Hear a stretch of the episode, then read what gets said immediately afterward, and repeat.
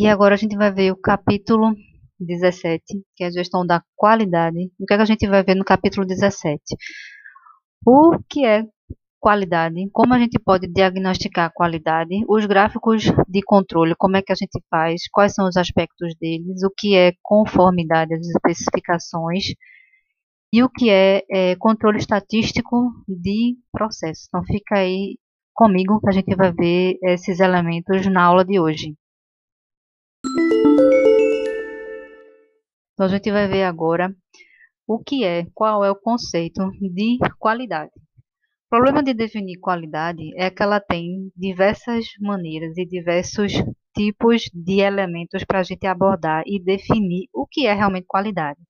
Então, qualidade, como a gente está vivendo, que é um termo muito subjetivo, mais subjetivo ainda porque qualidade ela é vista de forma diferente para cada pessoa. Então, o que é qualidade para mim ou o que é qualidade para você, a gente vai vê-la de forma diferente. Por quê? Porque a gente tem uma abordagem de vida de forma diferente, a gente tem experiências de, de consumo de forma diferente, é, a propensão ao consumo de forma diferente. Então, essas questões também transcendem é, a visão do que é qualidade e por muitas vezes a gente também pode definir erroneamente a qualidade pela subjetividade de como a gente consegue definir de forma é, não científica. Então, quando a gente passa para os diversos autores que descrevem ou conceituam o que é qualidade, uma um conceito que eu gosto muito é o conceito de Juran, lá da, do ano de 1991, onde ele colocou que a qualidade é a adequação ao uso ou adequação ao propósito, ou seja, a qualidade ela é baseada no produto ou no serviço que a gente está vendo está consumindo dentro de um rol de um conjunto de características que foram mensuradas, que foram organizadas em projeto de produto, em projeto de serviço, onde essas características vão mensurar, vão estabelecer qual é a qualidade que nós consumidores vamos julgar se há ou não naquele produto ou naquele serviço. Então, quando a gente trabalha que qualidade é adequação ao uso ou adequação ao propósito, a gente está dizendo que a qualidade ela pode ser mensurada através das suas características ou seja, a gente pode estabelecer um equilíbrio entre custo e a organização desse produto em forma de conceito para que aquele produto seja adequado ao que ele vai ser utilizado ou ao propósito que ele está sendo criado ou propósito do que ele vai ser ou no que ele vai ser ou nicho que ele vai ser vendido. Então, quando a gente aborda a qualidade, eu gosto muito de utilizar essa definição de Juran, porque ela é pequena e, ao mesmo tempo, ela tem uma abordagem muito ampla em relação ao que é o propósito ao uso. Então, esse propósito ao uso, ele está destacado quando a gente faz o conceito daquele produto. Então, se o conceito do produto é que ele seja barato, adequado ao uso, seja um preço que seja mais convidativo ao seu público. Se o adequado uso é que seja uma qualidade, é que aquela pessoa compre e fique com 20, 30 anos utilizando, por exemplo, um, um, um brinco que é de ouro, não vai se deteriorar, não vai mudar de cor, não tem nenhuma característica que ele vai trazer alguma é, é, inapetência ou vai fazer com que na pele tenha, dê alguma alergia à pessoa. Então, qualidade para aquele brinco que custa 20 mil, 30 mil reais, é que ele seja muito bom e que não traga nenhum defeito a curto, médio prazo. Então, eu preciso fazer com que a, a abordagem operacional garanta isso. Como é que a gente vai fazer isso? Pelo estabelecimento do que é qualidade para aquele produto, ou seja, pelas características que a gente vai mensurar e vai monitorar ao longo da operação daquele produto. Então, como é que a gente pode diagnosticar os problemas da qualidade? Em um nível mais amplo, a gente pode modelar como as lacunas entre expectativa e as percepções relativas ao produto ou serviço. O que é, que é isso? Eu, como empresa, estou dizendo que o meu produto é bom. O consumidor, quando compra, quando utiliza, tem um, uma falha, não consegue utilizar o saque, não consegue conversar, não consegue reaver um produto novo ou dinheiro como crédito e fica com um produto ruim dentro de casa. O que é que significa? A expectativa foi muito alta, porque aquele produto estava com muita propaganda, com desconto legal, mas quando aquela pessoa comprou, utilizou, ou seja, sua percepção de uso foi negativa. Então, eu tenho uma lacuna entre esses dois elementos, expectativa e percepção. Então, esse é o nível mais amplo, mais básico, quando a gente consegue diagnosticar o problema. Quando a gente vai modelar a qualidade por meio de ferramentas de diagnóstico, a gente vai estabelecer ou mensurar essa percepção expectativa. Como é que a gente faz isso? Por meio do ServiQual, do ServiPef ou de algumas abordagens utilizando os números fuzzy. Como é que a gente faz isso? Essas lacunas, que são quatro, a gente tem elas como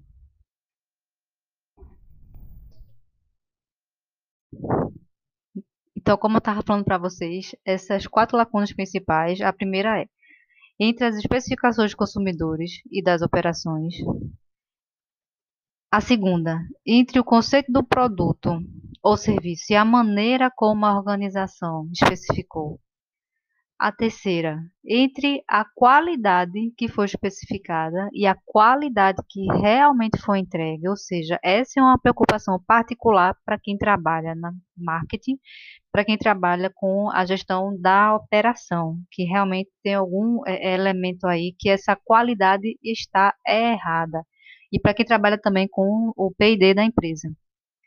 E a última lacuna é entre a qualidade que realmente foi entregue e a maneira como o produto ou serviço está descrito para o consumidor. Essa também, essa lacuna, ela é, volta à, à organização mercadológica, porque provavelmente esse, esse produto ou esse serviço foi descrito de forma errada. Então, a gente também tem que reorganizar para adequar, de novo, adequação uso das informações que estão no produto ou no serviço. Então, como é que a gente utiliza, é, é, ou quais são os passos que vai levar à conformidade às especificações? Ou, se, ou melhor, como a gente vai organizar o conceito do produto para entregar o que foi planejado ou que a gente tem como promessa que vai ter e vai encontrar naquele produto. Então, tem seis passos. Primeiro, definir quais são as características da qualidade e as suas unidades mais mínimas ou raras, ou o, o básico da gente organizar, que a gente chama de características da qualidade. Então, por exemplo, se eu tenho uma tinta e tem a cor azul royal, eu tenho várias nuances de azul para chegar no azul royal. Então, eu tenho que ver qual é o percentual de cada nuance de azul para estabelecer como característico e assim chegar na característica do azul royal daquela tinta. Estabelecer como medir cada uma dessas características e aí entra o controle estatístico de processos. Estabelecer os padrões de qualidade para cada característica para a gente monitorar e controlar, que é a próxima etapa. Encontrar a causa, se houver, da má qualidade e a probabilidade dessa má qualidade acontecer. E sempre, que é a última etapa, fazer melhoramentos para que o consumidor consiga realmente ver que aquele produto tem a qualidade que foi especificada e que não promova um julgamento errôneo quando vá consumir ou utilizar aquele serviço. E o que é que significa isso? Quando a gente está trabalhando em planejamento e controle, é, a amostragem também da qualidade ou da operação, do desempenho da operação pode estar errada. O que é que significa? A gente pode encontrar dois tipos de erro, que é o erro tipo 1 e o erro do tipo 2. O erro do tipo 1 envolve fazer correções onde não era necessário, ou seja, a amostra, eu selecionei uma amostra ruim, mas a população é boa. Então, eu estou fazendo correções onde eu não precisava. eu não consegui utilizar ou fazer a amostragem correta. O erro tipo 2 envolve não fazer correções onde elas de fato são necessárias. O que é que é isso? Eu selecionei uma parte da minha operação, eu peguei a minha amostra e aquela amostra só tinha itens bons, sem nenhum problema, sem nenhum defeito, sem nenhuma avaria, sem nenhum sinistro, sem nenhum erro. Mas a minha população, ou seja, o todo o que eu fiz, a minha produção como um todo, está ruim. Então, quando chegar esse produto no mercado, o consumidor vai dizer que aquele produto tem defeito, e o erro do tipo 2 vai fazer também com que a empresa perca a credibilidade no uso daquela marca. Então, esse é o pior erro, onde você está vendendo um produto ruim e dentro da sua empresa você não conseguiu monitorar isso, fazendo com que esse produto nem passasse para as outras etapas e nem chegasse ao consumidor final. Então, como a gente vai fazer uso do controle estatístico de processo, ou o SPS? O controle estatístico de processo envolve fazer os gráficos de controle para rastrear o desempenho de uma ou mais características de operação. O que é que é isso? É a gente estabelecer os limites ou as zonas de controle. Limite mínimo, médio e o máximo. Ou seja, dentro do meu limite mínimo, eu posso ter um produto que esteja menor do que o meu limite mínimo? Não. Por exemplo, eu estou fazendo um quilo de arroz. Eu estou vendendo por aquela produção, eu consegui é, que 10% dela aconteça em 800 gramas. O que é que vai acontecer? Quando o consumidor pegar e ver que aquilo ali está menor do que o meu limite mínimo, que é de 1 quilo, ele vai deixar na gôndola. Então, aquilo ali eu vou ter que retirar, reorganizar a embalagem e recolocar naquele mercado. Então, isso vai fazer com que eu haja um gasto muito grande dessa operação de retirada e colocar um produto que esteja adequado ao consumo. E o limite máximo, o que é que significa? Se eu tiver aí um limite máximo tolerado de 1 kg e é, 10 gramas, então, para eu não perder tanto dinheiro a cada vez que eu faço aquele produto. Então, meu limite máximo é de 10 gramas em 1% da minha população. Se eu colocar que naquela população eu tenha um 2%, 1 kg e 300 gramas, o consumidor vai fazer lá a pesagem é, manual mesmo, vai pegar, vai ver, eita, esse daqui está melhor, então esse daqui está mais pesado, eu vou ficar com mais pesado. Então, o que é que vai acontecer? Ele vai pagar por um preço de 1 kg e está levando de graça 300 gramas. Isso também para a empresa não é legal, porque ela não está tendo lucro pelo produto que ela fez ou pelo conceito de produto que ela originou. Então, quando a gente estabelece esse limite máximo e mínimo, é para que a empresa também consiga fazer com que o preço seja adequado daquele produto ou serviço. Por isso mesmo, a gente pode colocar que esses limites de controle a gente estabeleça a mais ou menos três desvios padrões da variação natural que a gente tem das amostras de processo. Mais e menos quer dizer o limite máximo, que é o mais, e o limite mínimo, que é o menos.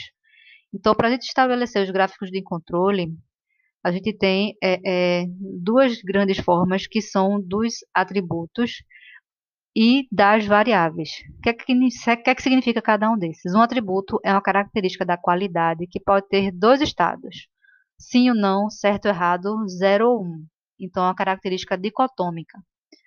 Se a gente está num gráfico de controle que é por variável, isso quer dizer que esse algo que a gente está mensurando, avaliando, ele atua em uma escala contínua. Então, por exemplo, centímetros, o peso, é, a voltagem, são mensurações em escala contínua. Então, há técnicas, há gráficos, metodologias diferentes para gráficos de atributos e gráficos quando a gente vai utilizar por variáveis. Mas é interessante a gente definir primeiro qual é a característica, o característico que a gente vai mensurar para saber se a gente está utilizando um gráfico por atributo ou um gráfico por variáveis. Por exemplo, se eu vou analisar o peso, vai ser por variável. Se eu vou analisar é, a existência, a resistência no meu celular. Vai ser um gráfico por variável. Se eu vou analisar o botão da blusa social, aquilo ali é sim ou não, ou existe ou não existe. Então, vai ser um gráfico por atributo. Se não existir, aquela blusa vai ter que re, ser reorganizada, voltar para a fase de, de colocação desse botão e assim seguir no processo original. Então, como é que a gente faz esses elementos? Ou como é que a gente faz os gráficos? Isso a gente vai ver na aula de sexta-feira, então fiquem ligados que a gente vai discutir isso mais na aula, na nossa aula síncrona, para a gente ver por meio de exemplos o gráfico por variável e por atributos. Então, espero vocês até a nossa aula. Abraço.